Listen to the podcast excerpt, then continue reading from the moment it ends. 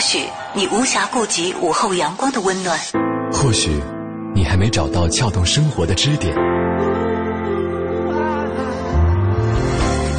寻找空闲的快乐时间，就在一零六六文艺之声，就在一零六六文艺之声。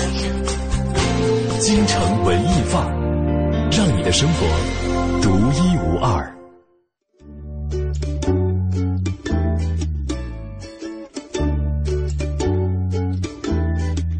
北京时间的十四点三十三分，欢迎来到正在为您直播的京城文艺范儿，我是主持人小昭。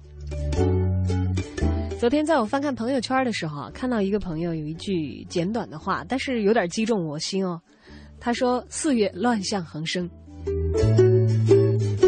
之所以击中我心，可能是因为这个月我也过得比较忙乱啊，有很多的事情，很多的头绪，似乎都是处在一个呃急火火的状态当中。扑灭了这里的火灾，要去那里应急。生活当中，大家都渴望有一个从容的状态啊，能够有规律的去梳理自己的过往，呃，然后沉淀下一些感受，吸取一些经验，然后从容不迫的往前走。其实，不管四月对你来说是不是慌乱，这个时候又到周末了，又是一周过去。在过去的七天里，哪些大事小情是你曾经关心又曾经扰动你心的呢？对了，这就是今天要跟你一起分享的话题。欢迎发送图文信息到我的个人微博“小昭”，大小的小李大钊的昭。今天只有我一位主持人在电波当中陪伴大家。欢迎正在收听节目的你来聊一聊你在本周所关心的人和事。呃，微信网友呢也可以添加本节目的微信公众账号“京城文艺范儿”。说到今天，目前为止我最关心的大事，当然是昨天我在节目当中推荐此生必读书目当中其中的一本《百年孤独》的作者加西亚马尔克斯这一代文学巨匠离世的消息啊！相信今天大家通过各种社交媒体也都已经了解到了，加西亚马尔克斯是在今天的凌晨离开人世的，而他的读者虽然在中国。从八十年代就有大量的他的读者，但是其实正版的加西亚马尔克斯的授权的《百年孤独》是在二零一零年才开始在中国开售的。不可否认，这是一这是一位和中国的读者甚至中国的作家有着深厚缘分的文学巨匠。而关于他，我们也通过一段小单元的音频来了解一下。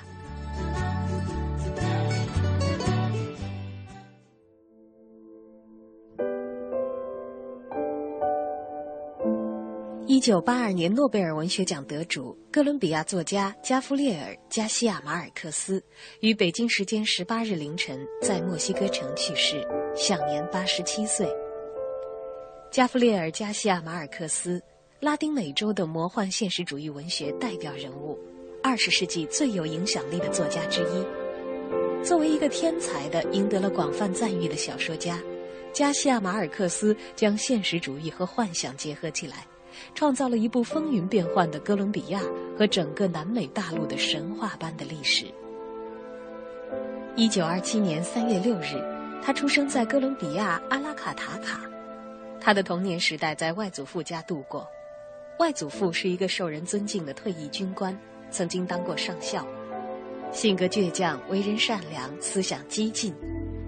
外祖母博古通今，有一肚子的神话传说和鬼怪故事。马尔克斯七岁开始读《一千零一夜》，又从外祖母那里接受了民间文学和文化的熏陶。在童年的马尔克斯心灵世界里，他的故乡是人鬼交混、充满着幽灵的奇异世界。以后，这也成为了他创作的重要源泉。一九六一年到一九六七年，加西亚马尔克斯的妻子梅尔塞德斯，还有他的两个儿子罗德里戈和贡泽洛，主要居住在墨西哥。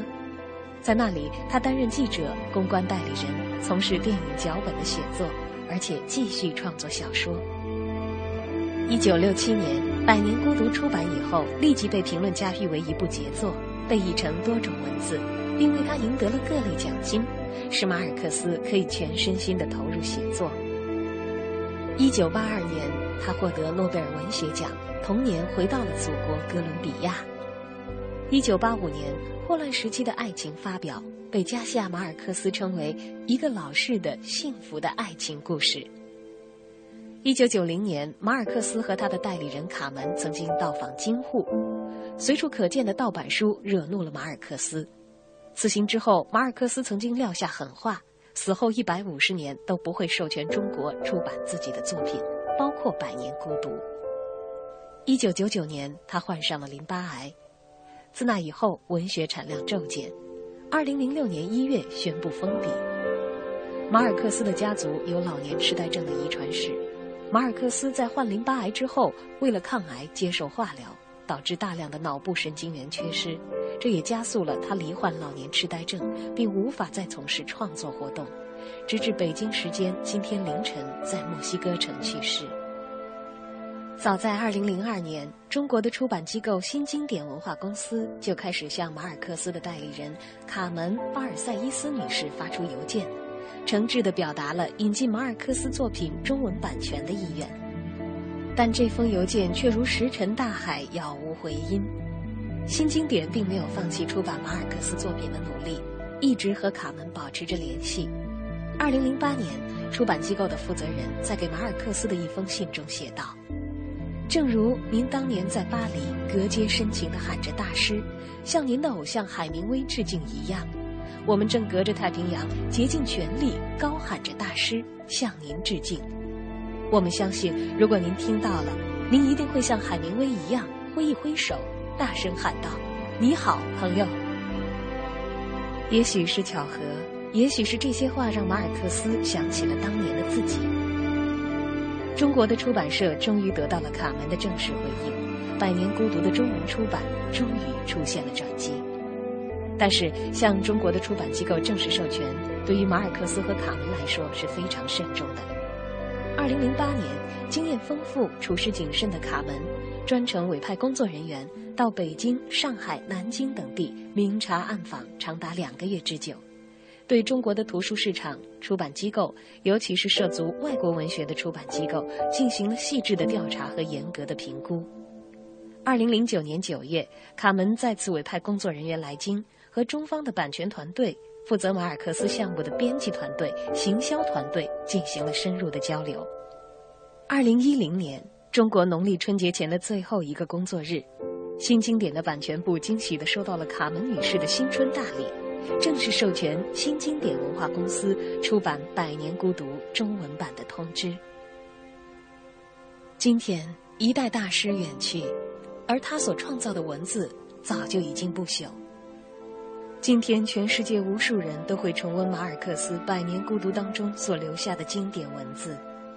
无论走到哪里，都应该记住：过去都是假的，回忆是一条没有尽头的路，一切以往的春天都不复存在。就连那最坚韧而又狂乱的爱情，归根结底也不过是一种转瞬即逝的现实。生命中曾经有过的所有灿烂，终究。都需要用寂寞来偿还，而此刻最适合用来代表热爱他的读者们心声的，应该是马尔克斯在谈及偶像海明威时所说过的话：“曾经有什么已经出现在我的生命里，而且从来没有消失过。”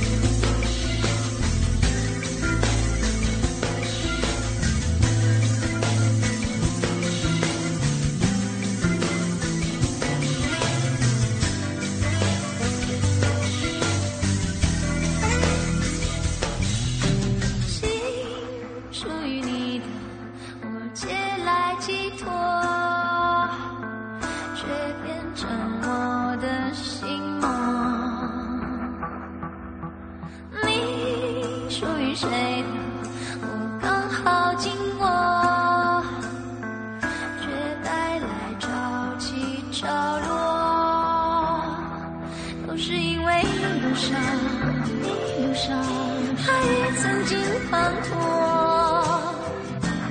证明你有来过。可是当我闭上眼再见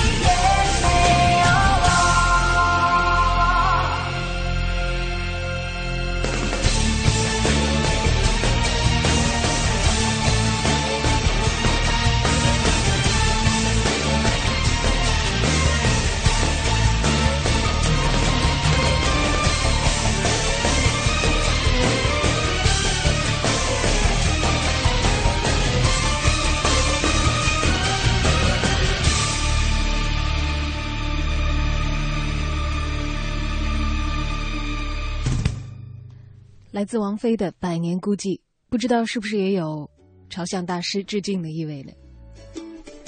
今天文学巨匠加夏马尔克斯离世了。而在新浪的头条微博当中呢，我们也看到了最新的一篇博文的推荐啊。建议大家对马尔克斯感兴趣的朋友也可以去读一下，是三联周刊的主笔啊，主编苗伟所描写的大师与文青。看看他所知道的马尔克斯有哪些你还不知道的一面。其实想起来也是获得过诺贝尔文学奖的咱们自己的作家莫言啊曾经在这个公开的场合也表述过说当八十年代他还是文青的时候也曾经呃，因为看过加西亚马尔克斯的作品而受到深深的震撼，并且这对他之后的写作产生了极其深远的影响。不仅仅是马尔克斯了，很多外来的文学作品。以及来自不同国家和地域的外国的作家，其实都在中国读者的心中有着特殊的地位。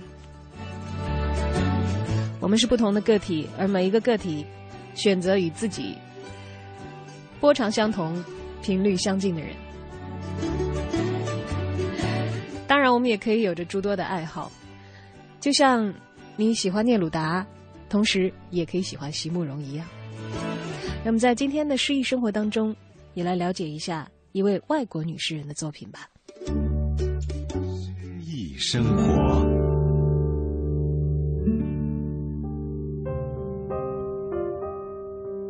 我想和你一起生活。俄罗斯，茨维塔耶娃，译者汪建昭。我想。和你一起生活在某个小镇，共享无尽的黄昏和绵绵不绝的钟声。在这个小镇的旅店里，古老时钟敲出的微弱响声，像时间轻轻滴落。有时候，在黄昏。自顶楼某个房间传来笛声，吹笛者倚着窗牖，而窗口大朵郁金香。此刻，你若不爱我，我也不会在意。在房间中央，一个瓷砖砌成的炉子。每一块瓷砖上画着一幅画，一颗心，一艘帆船，一朵玫瑰。而自我们唯一的窗户张望，雪，雪，雪。你会躺成我喜欢的姿势，慵懒，淡然。冷漠，一两回点燃火柴的刺耳声，你香烟的火苗由旺转弱，烟的末梢颤抖着，颤，短小灰白的烟蒂，连灰烬你都懒得弹落，香烟遂飞舞进火中。茨维塔耶娃·马琳娜·伊万诺夫娜是俄罗斯的著名诗人、小说家、剧作家。茨维塔耶娃的诗以生命和死亡、爱情和艺术、时代和祖国等大事为主题，被誉为不朽的纪念碑式的诗篇，在二十世纪世界文学史上占有重要地位。被认为是二十世纪俄罗斯最伟大的诗人之一。茨维塔耶娃自小受到普希金的影响，接触的第一部普希金作品是《词冈人》，他由此接受一个全新的词——爱情。他为爱情而活着，大胆追求爱情，并因此写出或凄美或激越的诗歌。本单元节目内容由 AM 七四七娱乐广播独家制作，友情提供。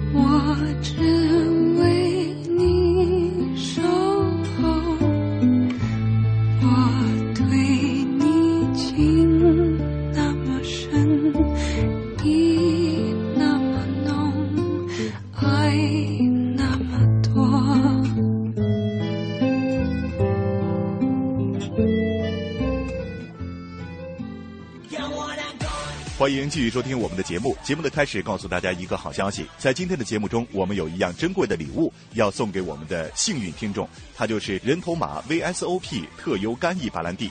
人头马一开，好事自然来。大家都知道，中法友谊源远流长。为了进一步促进中法交流，联合多家媒体同步举办一场法国名酒品鉴活动。在今天的活动中，拉菲集团大手笔提供了三十箱二零一零年份的拉菲珍藏梅多克干红葡萄酒，以原始发行价的价格让大家品鉴。这款红酒是拉菲发源地法国梅多克法定产区生产的，拥有拉菲家族纯正的血统，以温婉柔顺著称。曾经得到世界红酒杂志品醇客的推荐。今天，拉菲集团不但给出了原始发行价九百九十八一瓶，而且买一瓶送一瓶，买一箱送一箱，并且前二十名整箱订购的朋友，每箱再送一瓶七百毫升人头马 VSOP 特优干邑白兰地，两箱送两瓶。您可以自己品尝，也可以作为礼物送人，绝对是重磅级礼物。参与活动热线给大家公布一下。号码是四零零七幺幺六幺幺八四零零七幺幺六幺幺八。凡是订购成功的幸运听众，主办方还提供免费送货的服务，货到满意再付款。但是很抱歉，本次活动限时限量，活动时间仅剩三分钟，每人最多订购四箱，总共赠送二十瓶人头马 VSOP。名额爆满，马上停止。建议感兴趣的朋友先下手为强。四零零七幺幺六幺幺八四零零七幺幺六幺幺八。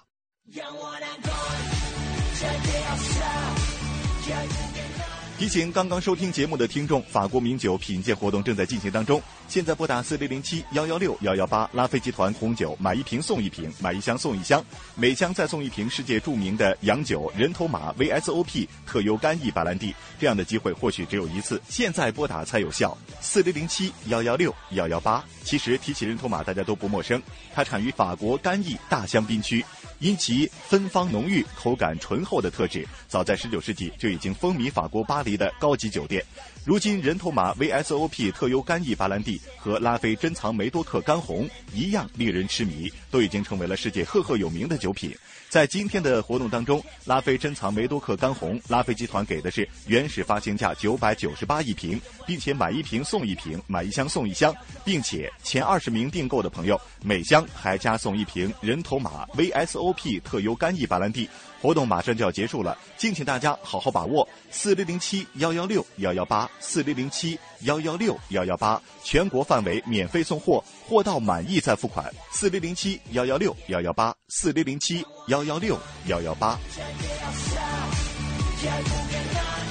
再名贵的酒，也不如你记忆中的那一杯。最温馨的灯光，一定亮在你回家的路上。冰箱里最甜的樱桃，都比不上挂在树上的那一颗。任潮流来来去去，生活本质永恒。这个春天有很多看得见的美，但是看不见的更美。FM 一零六点六，文艺之声，文艺之声为你调出生活的所有色彩。四月十八日，中塔最强一夜夜市活动将在当日下午十六点十八分璀璨开启，一百大知名品牌鼎力支持，夜市超值秒杀特价机开闸清售，彩电单台满额八千八百八十八元送三十二英寸液晶电视，传统家电累购满额四千八百八十八元送空气净化器，满六千九百九十九元送三十二英寸液晶电视，全场商品满额一万一千九百九十九元送 iPad mini，满一万六千九百九十九元送十克金条。亲爱的，这几天雾霾沙尘加刮风，你眼中多了几分憔悴。说人话。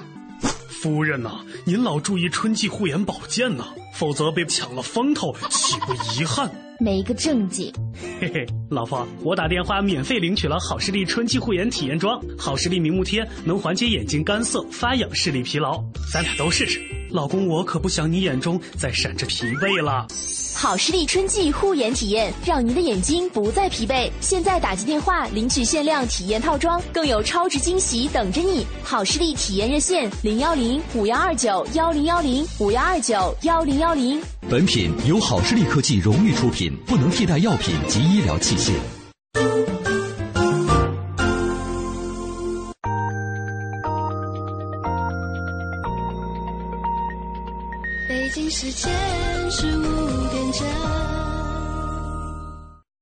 华夏银行与您共同关注 FM 一零六点六文艺之声精彩节目。华夏银行小龙人移动银行带您轻松步入移动互联时代，与您一同畅享快乐的移动金融新生活。详情请登录华夏银行网站或咨询九五五七七。中央人民广播电台文艺之声 FM 一零六点六。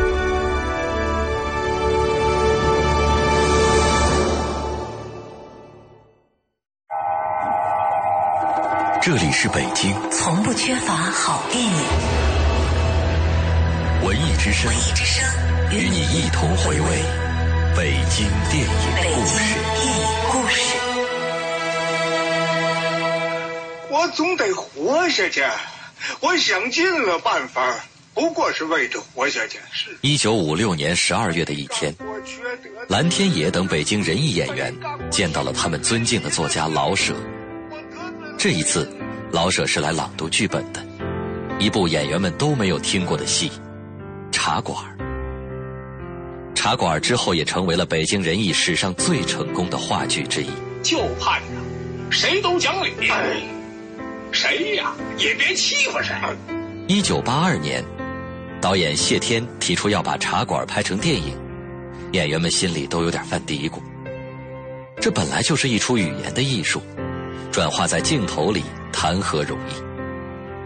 但想到经典需要保留，需要传承，最终大家还是和导演谢天一起，克服了表演上的诸多困难，给银幕也留下了一段不朽的经典。和话剧一样，电影《茶馆》也通过三幕戏让观众感受到了历史的变迁。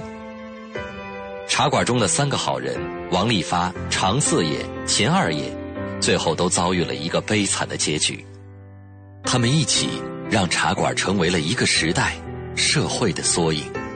我呀，有眼泪我也哭不出来了。我呀，宋二爷，多么老实的人呢！如同刚才这段对白，茶馆也用浅显的表达，传递出了百年难解的谜团。人在社会里，能有多大的自己主宰的余地呢？衣食无忧是一种奢侈的生活吗？从善如流、老实巴交的生活，还有意义吗？希望终有一天，现实会给出答案。工商银行到点就说。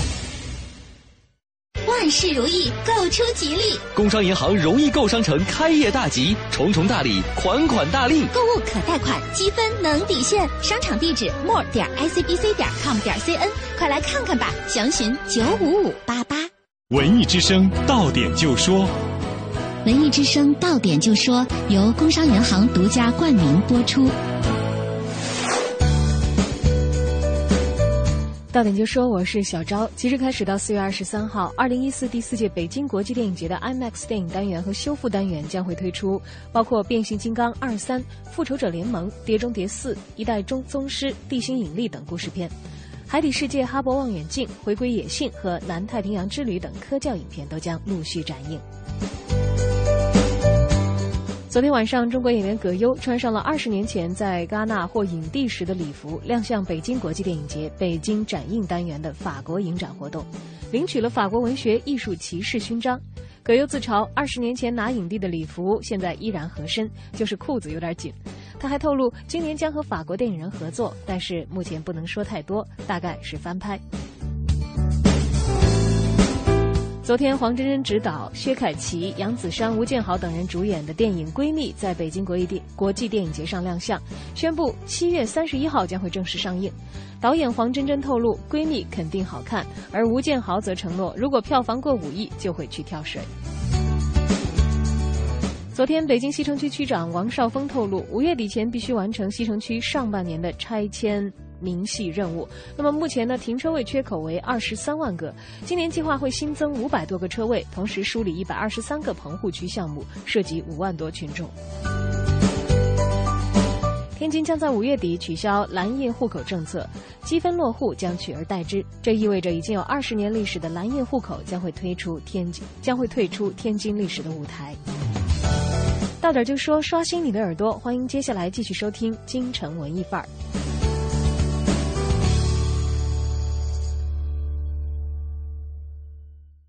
大中电器中塔店祝贺文艺之声十周岁生日快乐！大中电器中塔店秉承十二年口碑经营，四月十八号到二十号店庆期间，将把更多实惠回馈给听众朋友们。买电器就去咱身边的大中。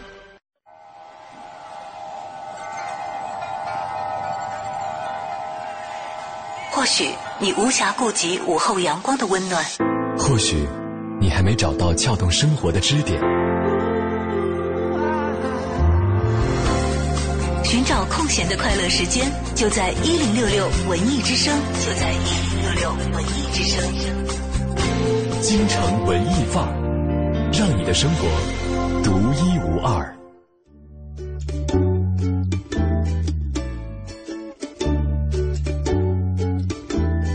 整点过后，欢迎回到正在为您直播的京城文艺范儿。今天的节目由小昭独自为大家带来，跟你互动的话题是在刚刚过去的一周里头，哪些大事小情是你最为关心的呢？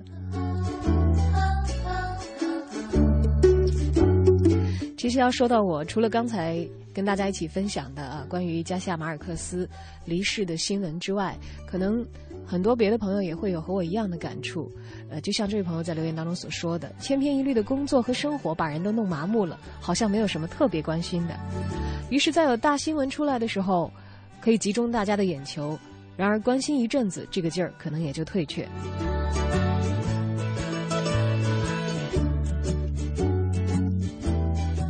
但不管关心的时长是长是短吧，当你回望的时候，有没有觉得这一周里其实也关心过好几件事情？从我的朋友圈里看，有孩子的妈妈好像比较关注《里约大冒险二》的正式上映，而待产的孕妇很关注自己即将来到这个人世的宝宝的健康。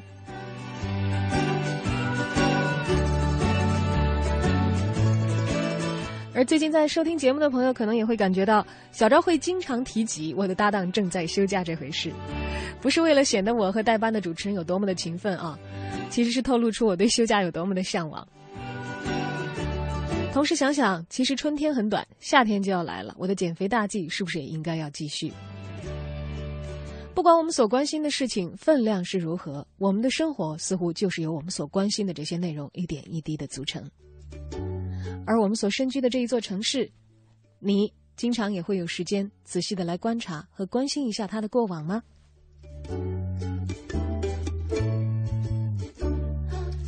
接下来，我们就一起来关心一下北京城现在还存在的一个地名吧——东岳庙，它又有过怎样的故事呢？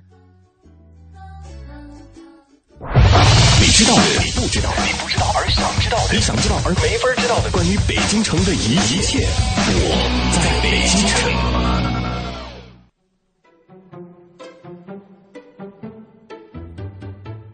京城文艺范儿让您的生活独一无二。大家好我是相声演员杨多杰。昨天呀咱们给您聊了聊东岳庙里边这个琉璃过街牌楼。穿过牌楼呢您就能看见东岳庙如今的山门了。这山门啊、是一个三洞式的制式。怎么叫三洞式呢？就是三个小门，象征着天地人三界。你透过门洞啊，你往里一望，一进一进的大殿呀，一眼望不到头。这也难怪了。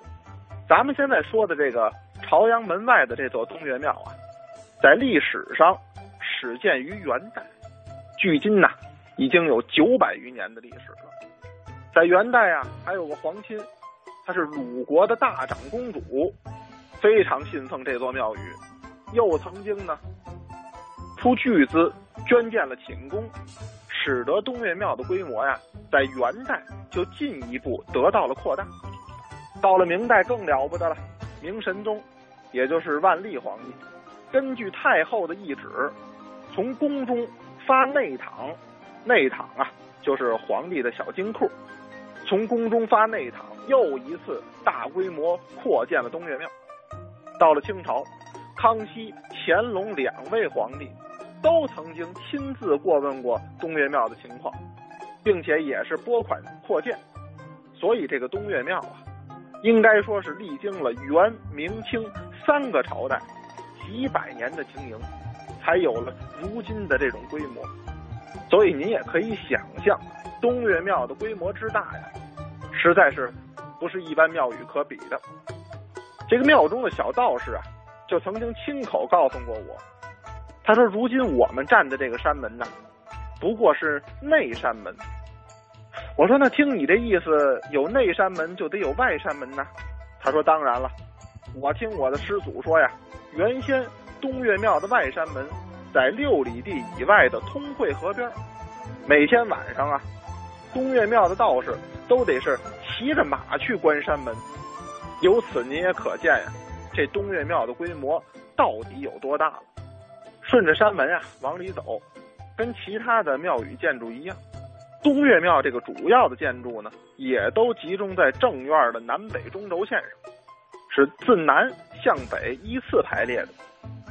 有什么灵星门、詹代门、戴宗宝殿、裕德殿、后赵楼等等等等，前前后后啊，足足有六进院落。这您甭说是庙宇了，咱北京城一般的王府都不会有六进的院落。要说起这神仙的集体宿舍呀，那就是与众不同。别的不说，东岳庙的建筑啊，那用材非常考究。元代使用的全部是杉木，明清重修的时候呢，用的都是黄松。那不管是杉木还是黄松，都是珍贵的木料。而砖瓦构件更不用说，那都是上等的。所以说，东岳庙的建筑要比一般的庙宇牢固很多。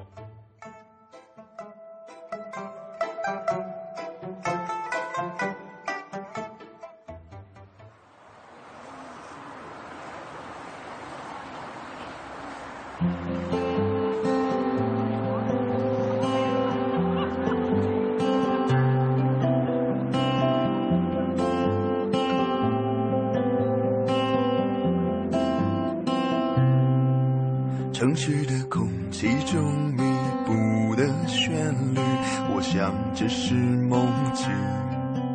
多年的时光告诉我，善变的，我想那是爱情。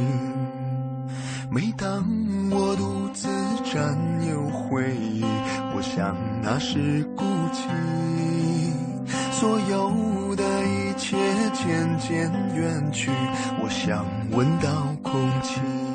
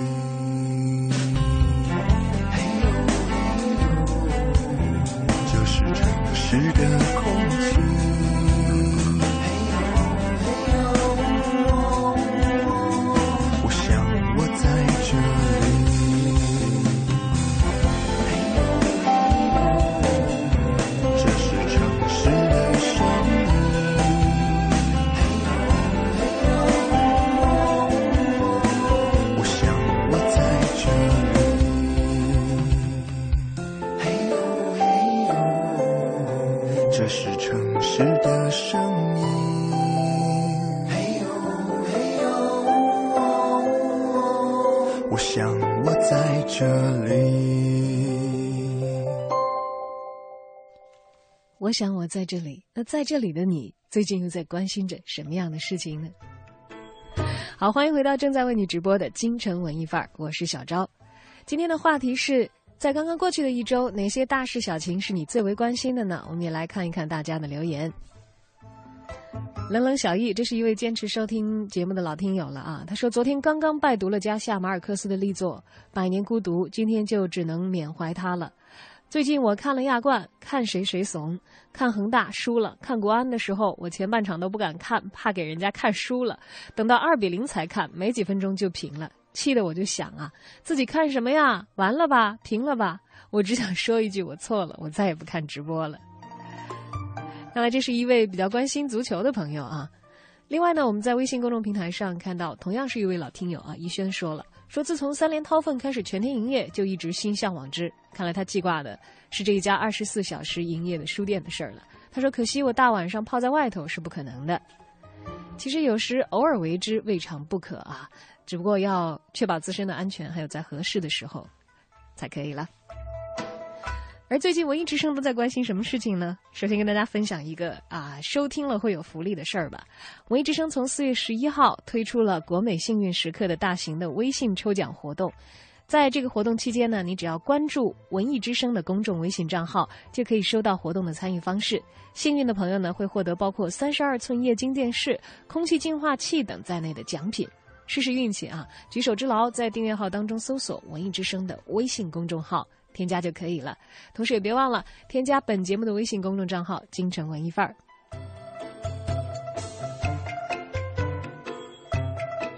另外，文艺之声今天全天最为关注的事情，应该是让办公室大部分人马都倾巢而出的今晚的小马夜读会了。喜欢品味书香的朋友，可能曾经参加过小马的阅读会等等一系列的活动啊。那么，今年该节目的。本系列第二期将在三联韬奋书店举行，在今天晚上的九点，小马夜读会将会和爱书爱阅读的朋友们见面。那么到场的嘉宾呢，还包括了知名的学者张一武以及马条等音乐人，还有青年作家九月回也将出席。那么现在呢，我们文艺之声的大部分工作人员已经赶往现场了啊！对这项活动感兴趣的朋友，不妨在今天晚上九点去到三联韬奋书店。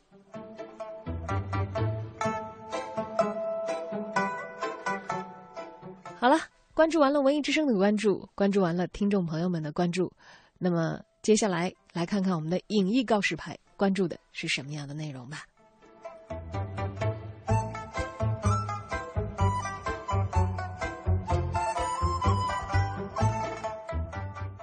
影艺告示牌。京城文艺范儿，让你的生活独一无二。听众朋友们，大家好，我是永乐票务的王婉儿。今天要为大家推荐的是一部小剧场话剧，剧的名字叫做《情感操练2012》。这部剧讲述了一对人人羡慕的夫妻王亚当和李夏娃，在生活富足、搬进大房子、开上新车子之后，有一天王亚当却突然提出离婚。人民调解员单主任苦口婆心地劝慰两人，却五次调解未果。王亚当道出难以启齿的原因：原来他的婚姻生活很幸福，但性生活却不幸福。为了挽救婚姻，夫妻二人，特别是李夏娃，在闺蜜、大众情人雅西的教唆下，使出浑身解数进行操练。这是一场既爆笑又发人深省的情感大戏。王亚当和李夏娃这对夫妻十年间的生活和情感变迁，让观众十分动容。而大众情人雅西从围城中走出，周旋于六个男人间却得不到真爱的故事，也让人唏嘘不已。有观众观剧后在微博又写下了自己的感悟：一个不小心，爱就会让你满身伤痕。婚姻是两个人一起走的路，要注意脚下的坑，若绕过去就不会摔得鼻青脸肿。现场观众以夫妻档和情侣档的观众最多。有观众在观剧后表示，《情感操练2012》给夫妻和情侣上了一堂情感大课，解析夫妻相处之道。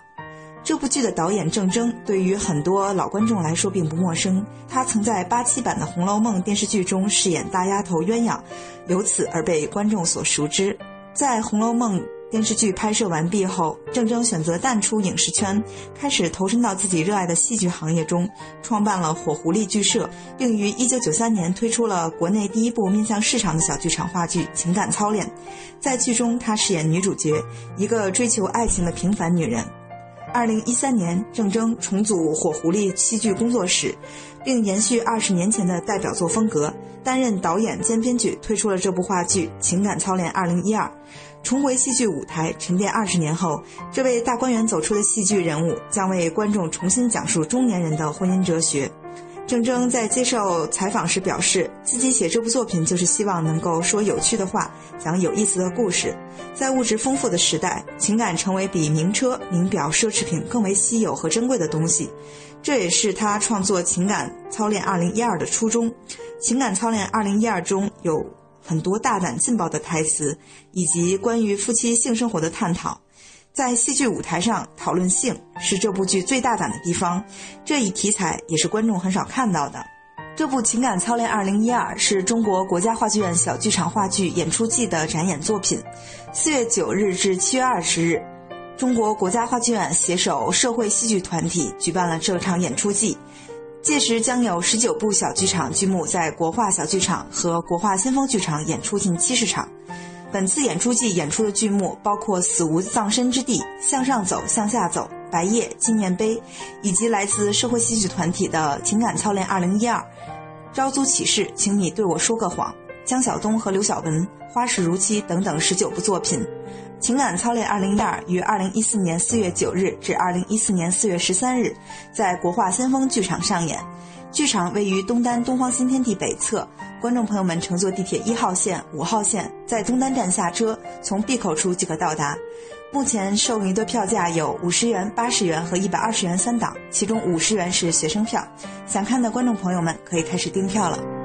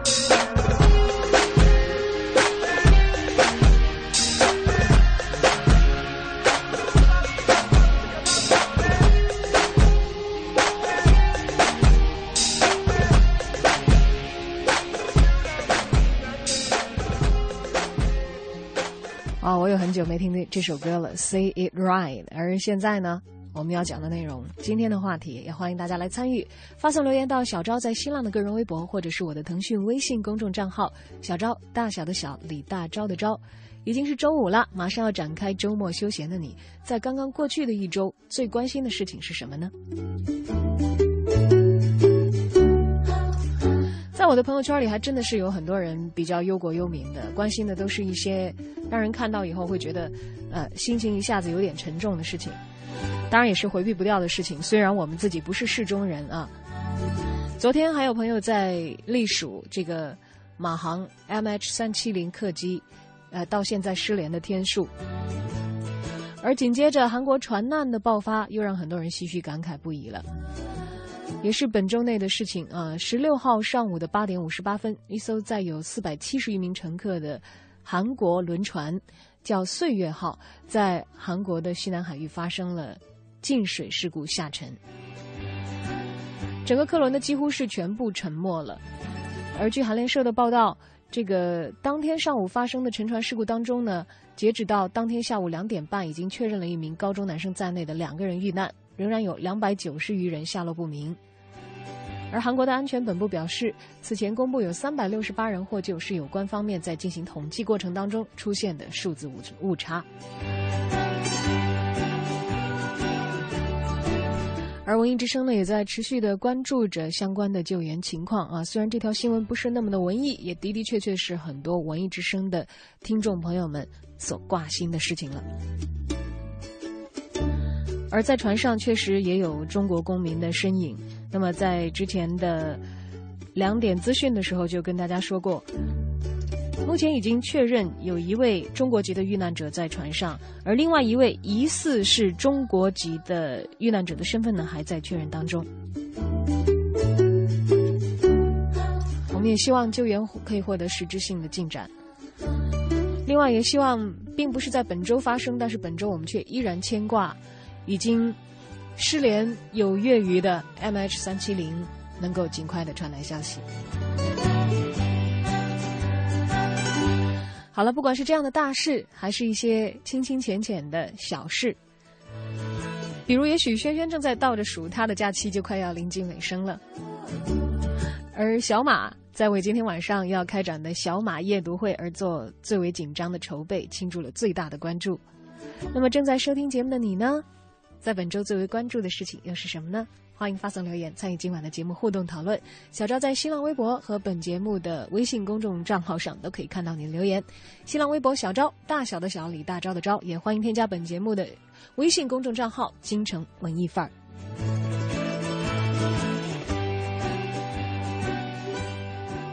谁是年度慷慨的慈善家与慈善企业？谁是具有社会责任心的慈善明星？敬请关注由《公益时报》社编制四月二十五日发布的第十一届中国慈善榜，届时将揭晓二零一四年度十大中国慈善家、中国慈善企业、中国慈善明星，一份中国财富的爱心清单，一次慈善事业的发布盛典，就在《公益时报》中国慈善榜。全程扫描交通路况，来关注交通情况。路面上，南三环目前受到十里河商圈车流聚集的影响，分钟寺桥西向东持续车多。现在往西的队尾已经排过了赵公口桥，赵公口桥以西的路段目前车辆行驶基本正常。朝外大街东大桥路口到朝门桥的东西双向目前车多拥堵，工体北路目前看来行驶是基本正常的。新天气知冷暖，来关注今天下午的天气情况。下午有轻雾，以多云的天气为主，偏东风转偏南风，风力二三级。白天最高气温二十摄氏度。那么在下班的时间呢，天气会出现转向多云的趋势，雾也会略微加重，最低气温十六摄氏度。在室外的话，体感会略微带凉，请大家适当的添加衣物，避免感冒。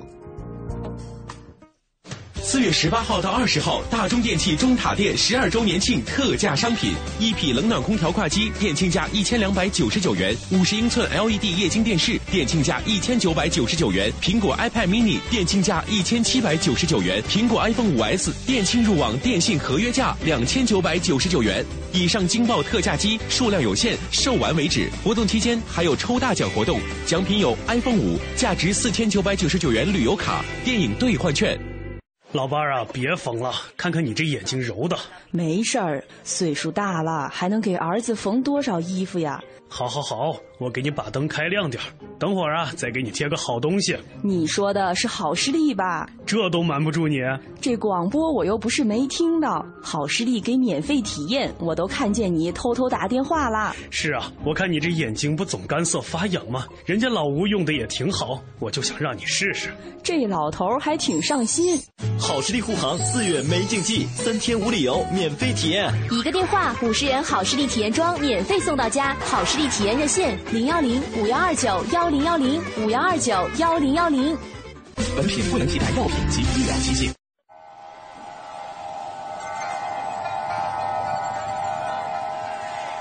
或许你无暇顾及午后阳光的温暖，或许你还没找到撬动生活的支点。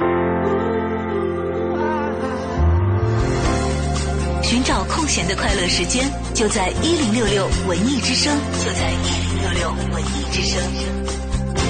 京城文艺范儿，让你的生活独一无二。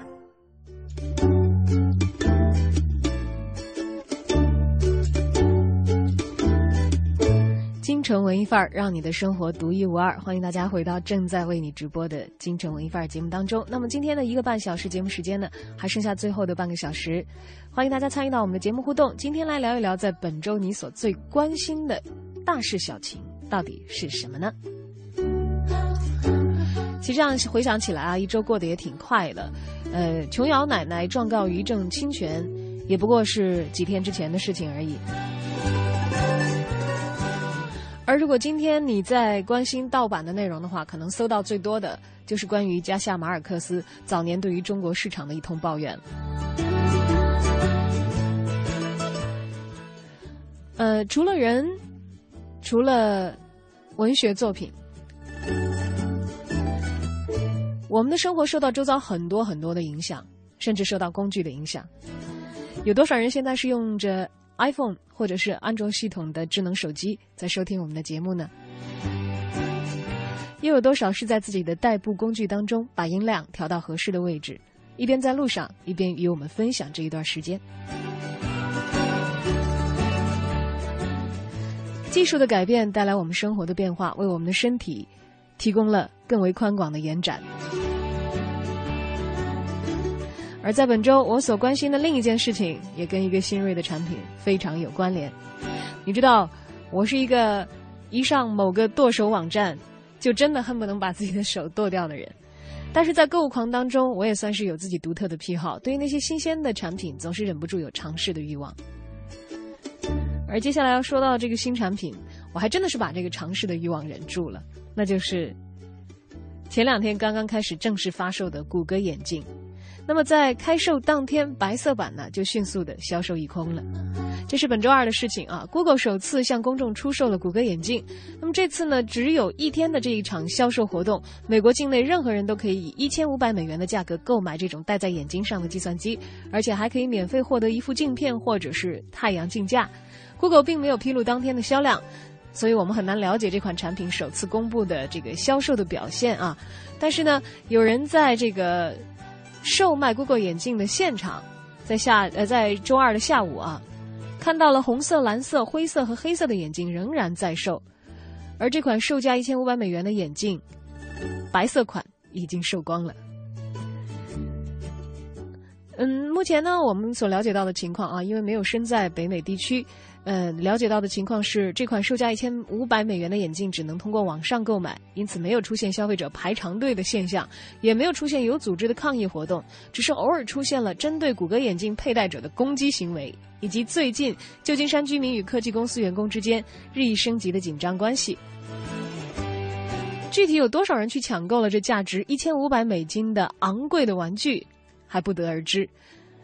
根据此前已经多次曝光的内容，还有完整的真机评测、配置参数，那么现在所售卖的版本和大白于天下的那个探索者版本相比呢，其实在功能上并没有任何大的变化，还是我们所熟知的那一个充满了未来感的眼镜。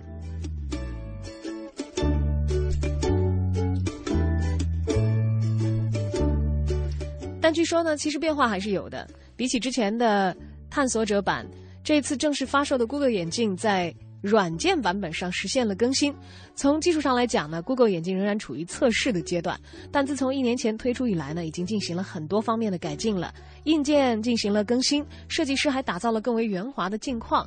Google 开售眼镜之前一天呢，宣布对这款产品进行新一轮的软件更新，而且将在本周晚些时候正式启动啊。介于我们和北美地区的时差，也许在今天就应该有新的这个消息公布了吧。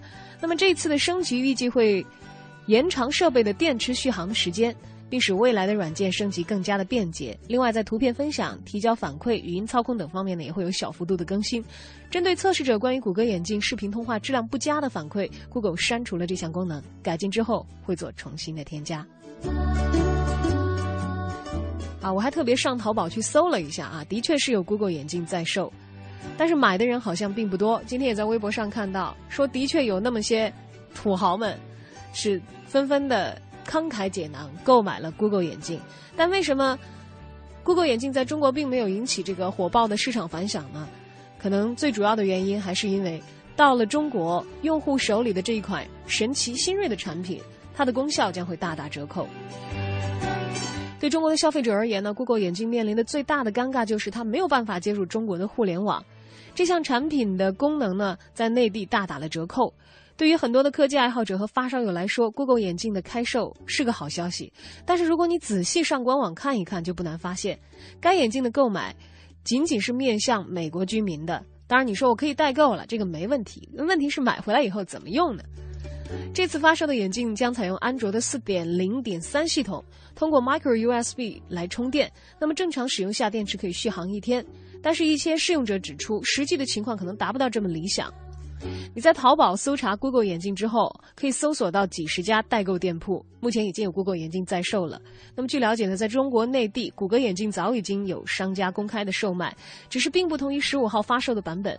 如果你不想等的话，只能订购之前的开发者版本，价格大概是在一万两千块钱人民币左右。而且有卖家说了，接受当面验货哦。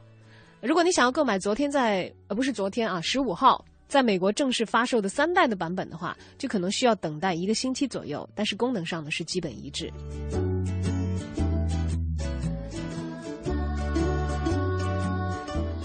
有业界的人士揣测说，Google 开展仅仅一天的开放购买活动，可能是出于两个原因：一呢是收集更多的反馈数据，为消费者的这个正式消费版本做一个前期的准备；二呢是在正式公开销售前清空开发者版本的库存。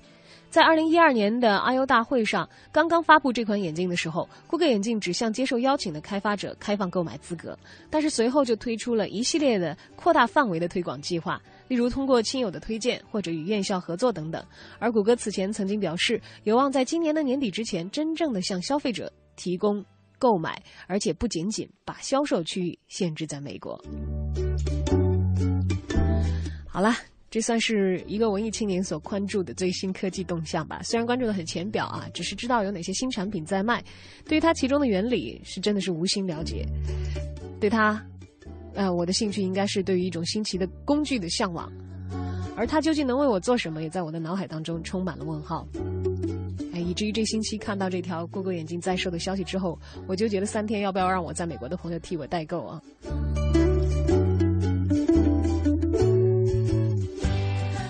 啊，不过后来考虑再三，由于价格原因，我还是决定让我的朋友们当中更为新锐的那一批人，已经掏兜了要去买的那些人体验过以后，我了解一下再说吧。好，接着走进今天的下一个单元，看看史航今天我们带来的航天飞船又运载了哪些内容呢？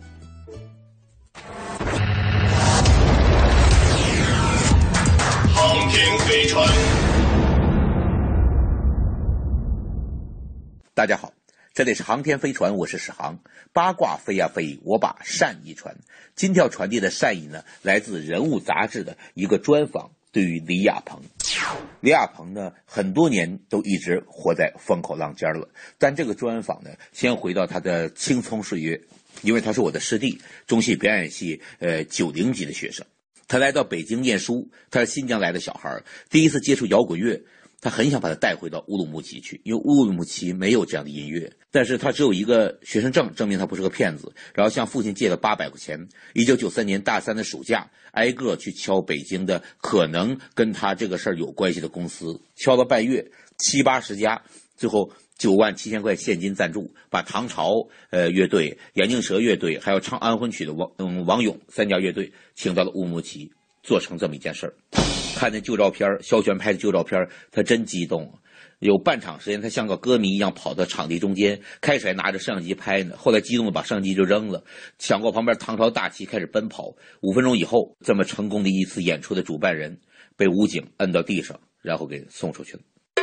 李亚鹏说：“我非常想强调一下那个结局，结局是我把所有赚的钱。”都捐了，也不能说捐，那时候还没有这个概念，就分享了吧。我赚了三四万块钱，我在北京印了铜版纸的海报和文化衫，就在乌鲁木齐大街上全散发掉了。那时候的乌鲁木齐，所有的出租车都贴着我们那海报，很多年轻人穿我们的文化衫，我就给自己留了买一张机票的钱，然后。我回北京上课了。他说：“这个是很幸运，我的付出得到一个很好的回报。这样人的初恋，初恋的美好会影响你一生的恋爱观。他今天选择做事儿，往往就有这三个气质啊。第一个气质是美好的愿望，第二是去付诸行动，第三是跟所有人的分享。所以他现在做的呃嫣然天使基金，他做的这个亚洲青年艺术现场，在丽江的素河古镇，还有这个书院中国的文化发展基金会，这三件事儿。”都是他自己感兴趣。有人说李亚鹏是一个非常恬淡、稳重、可信赖的人，说你应该从政，你起码竞聘个县长应该问题不大。而我想得起来的呢，是当初都在中戏上学的时候，呃，在宿舍楼的楼道里头，熄灯之后十一点之后，他摆了三个凳子板凳，中间呢放着一个围棋盘，旁边放一盒烟，完对面的凳子空着，他坐这边低着头。就像是在沉思什么事情一样，其实很简单，谁可陪他下棋，谁就可以抽他的烟。他现在也还是非常喜欢下围棋，但是又觉得没有时间，很羡慕像王跃兵，他同学可以玩这个玩那个。他说：“我唯一的乐趣就上网下围棋，但下围棋也删过无数次，又恢复，我最近又删掉了，因为太浪费时间了。”其实就是那次的乌鲁木齐演唱会。王学兵在北京帮着联系音响器材，结果突然人拒绝借给他们了。他嗯到乌鲁木齐的时候，王学兵只带去乐队了。当知道没带来器材的时候，呃，李亚鹏先自己待了半小时，然后说：“行，呃，我知道了，我先安排人带你休息一下。”然后想了若干个办法，因为票都卖了，最后找乌鲁木齐的琴行的，他告诉我们说，歌厅或者营业场所哪哪有哪个音箱，有哪个牌子怎么办？挨个跟人商量，人都营业啊，但他是销售商，跟那些人都认识。后来我们干脆就抢，开着车到门口，几个小伙冲进去，电源一拔，那个箱子搬了就走，就得这么干。后来把演唱会做完，把乐队送到机场，回到市区已经是半夜了。他在乌鲁木齐大街上走了很久，他想让自己安静下来，然后走过一个电线杆，他停了一下，靠在那抽根烟。他问自己，这会不会是我一生当中做过的最了不起的事情呢？事实证明，他还想做更了不起的事情。关于李亚鹏，呃，这个来自乌鲁木齐的。青年，他已经成为中年了。他所有梦想的事情，那些美好的仗，他打完了吗？那些当跑的路，他跑尽了吗？那些所信的道，他守住了吗？明天还可以跟你们再聊一下。今天就到这里，我是史航。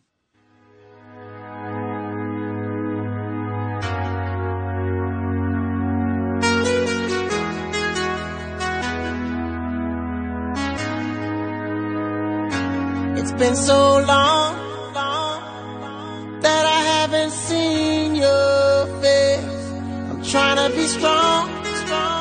The strength I have is washing away. It won't be long, long before I get you by my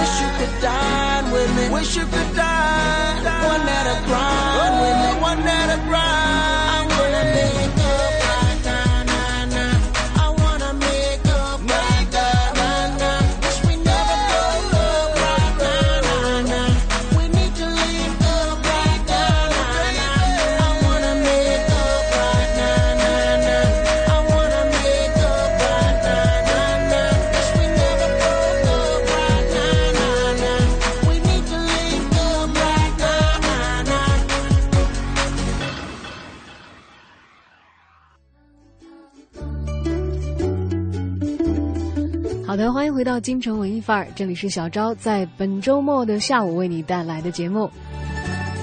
刚才问大家啊，本周你所关注的大事小情都有哪些呢？你所关心的啊，还有朋友跟小昭一样，同样是关心 Google Glass 啊，说同样心向往之。另外还有一位比我们了解的更多的朋友小易，他说：“嗨，反正在中国也无法接入中国的互联网，我还是先别流口水了。”我们也等待官方把这个问题克服之后啊，有第一批的这个试用者有了试用体验之后，跟我们分享更多的内容。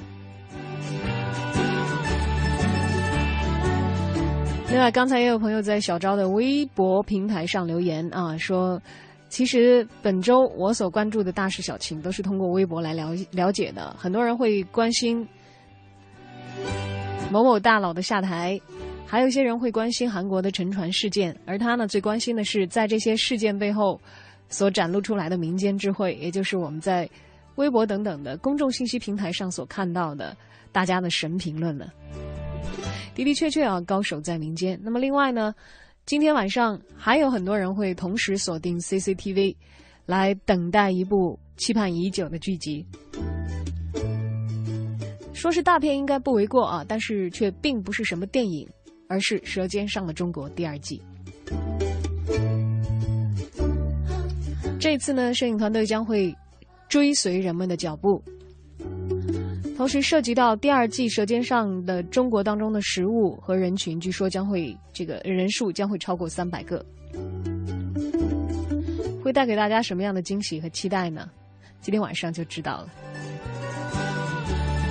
其实坦白讲，《舌尖上的中国》第一季我看过，现在加起来的时间应该不超过五分钟啊。第二季我也仅仅是看了一个片花，的确画面很唯美，然后解说词透露出来的人文内涵呢，让我也对看一看它有一些兴趣。所以，如果正好今天晚上你有闲暇，你又是《舌尖》系列的忠实粉丝，同时觉得自己可以扛得住饿的话啊。可以锁定一下 CCTV 了。而这次呢，《舌尖上的中国二》开更也会像美剧一样，采取周播的形式，每周一集。Anyway，我不是很这个急切的期盼了，但是如果看一看的话，也是无妨的，因为毕竟对于纪录片制作来说的话，《舌尖上的中国》是达到了一个标杆的位置。然而，我之所以兴趣不那么大，完全是因为我跟总导演陈小青个人的胃口上可能有着很大的差异。因为曾经他是美食名博嘛，我也在他的这个微博推荐当中然后选择了一些店面去亲自尝试，但只能说我发现了我和他之间的差异。所以自那以后，虽然他很厉害，呃，可以把东西拍得非常的好看，非常的漂亮，看起来似乎很美味，但是我会忍不住在心里打一个问号：真的有那么好吃吗？原谅我啊，好像是一个。比较有批判精神的 这样的一个舌尖的看客啊，毕竟我只看了第一季五分钟嘛，好像发言权不是很充分啊。至于好不好，还是由你来决断吧。看不看那也是你的自由。但是今天晚上的央视会为大家奉献很多人千呼万唤始出来的《舌尖二》，也希望他不要让期盼他的人们失望吧。当然，你如果不想看的话，可以去三联韬奋书店参加我一之声的活动啊。小马带着他的好朋友们，知名学者张一武，还有青年作家九月回，以及歌手马条都会出现在三联韬奋书店的活动现场。好了，今天的节目到这里要跟你说再见了，我们剩下最后一个单元，除了小昭所推荐的活动之外，也来了解一下《Time Out》北京杂志主笔黄哲为我们推荐的地方，看看是否是值得一去的好去处呢？今天他要推荐的，不是去吃这个现实当中食物的地方啊，但是却是可以让你收获丰厚精神食粮的地方。好，今天的节目就到这里，也感谢你的收听。更多精彩内容可以登录央广网进行回听和下载，三 w 点 cnr 点 cn。在整点之后，将由戴戴为你带来乐坛新声。我是小昭，感谢你的收听，再见。大家好，Time Out 北京推荐与您再次相逢在今天下午的这个时段。我是 Time Out 北京杂志主笔黄哲。很多人都说这雾霾天气，咱们逃离北京出游去吧。我们在 Time Out 上海或新加坡的同事就说来玩儿好，但是呢，你们是不是也可以逛逛书店啊？哎，有人说了，北京不就是华语文化圈的中心吗？去上海跟新加坡专门为了逛书店，哎，您别急，听完我的推荐，您就知道，这是一场啊，就好比像米其林餐厅一样，是一场值得为这个专门安排一场旅行的书店。如果说深入一个国家的生活需要呢，需要去转转当地的菜市场；如果想要深入一个民族的思维方式，那一定要走入当地的书店。现在都已经是世界末日后的第二年了，狂欢之余，这次啊，就跟着我们 Time Out。上海的同事提欧军，一起去世界各地长长知识。第一站上海，我们 Time Out 上海的同事为我们找到了一家 Garden Books，它是上海非常知名的外文书店。它位于上海旧法租界的长乐路上，法式洋房之中，空间布置依然有序，库存呢也相当的惊人。从烹饪到罕见的企鹅系列经典书籍。一样都不缺。热情的店员和一旁拥有飞速无线网络的咖啡吧，又将这里升级到了一个理想化的境界。在这儿啊，偶尔也会举办小型的书友会。而另外一家叫做 Red Bookstore 的，身处在上海新的当代艺术高地红坊的附近，它正好位于民生现代美术馆和上海雕塑公园之间，地理位置那是相当的不错。而且它提供着画报和专业艺术期刊。是喜爱艺术的读者们常年厮混的地方。再说一下新加坡的两家特色主题独立书屋，一家呢叫做 Books Actually，它啊囊括的大部分是叙事类和理论书籍，是一大特色。从哲学到人类学、科学、艺术应有尽有。对于那些能够消化一些小众专业作者论著的读者们来说，这儿简直就是人间天堂。尽管带足你的银两过来吧。同时，这里还弥漫着人们渴望中的复古情怀、复古老电影、胶片唱机和古旧的打印机，总会将人们拽回旧时光。而另一家推荐的新加坡书店呢，是 Books Seller。经过两年前的一次整容，现在这家书店的藏书量直线上升，因为主打恐怖故事集和收藏品鉴集，在这儿的咖啡吧里，史蒂芬金有着举足轻重的地位。墙上那些无处不在的特点，都在努力着衬托着这位恐怖小说教父的地位。咖啡吧不仅提供咖啡与茶，还提供红酒和烈酒。曾经有一款叫做 Solanus 的饮品，樱桃点缀在血红色的酒体上，端在手中简直就是一部扣人心弦的惊悚片。你不仅可以窝在舒服的沙发里读书，也可以支付十五美元带回家慢慢赏读。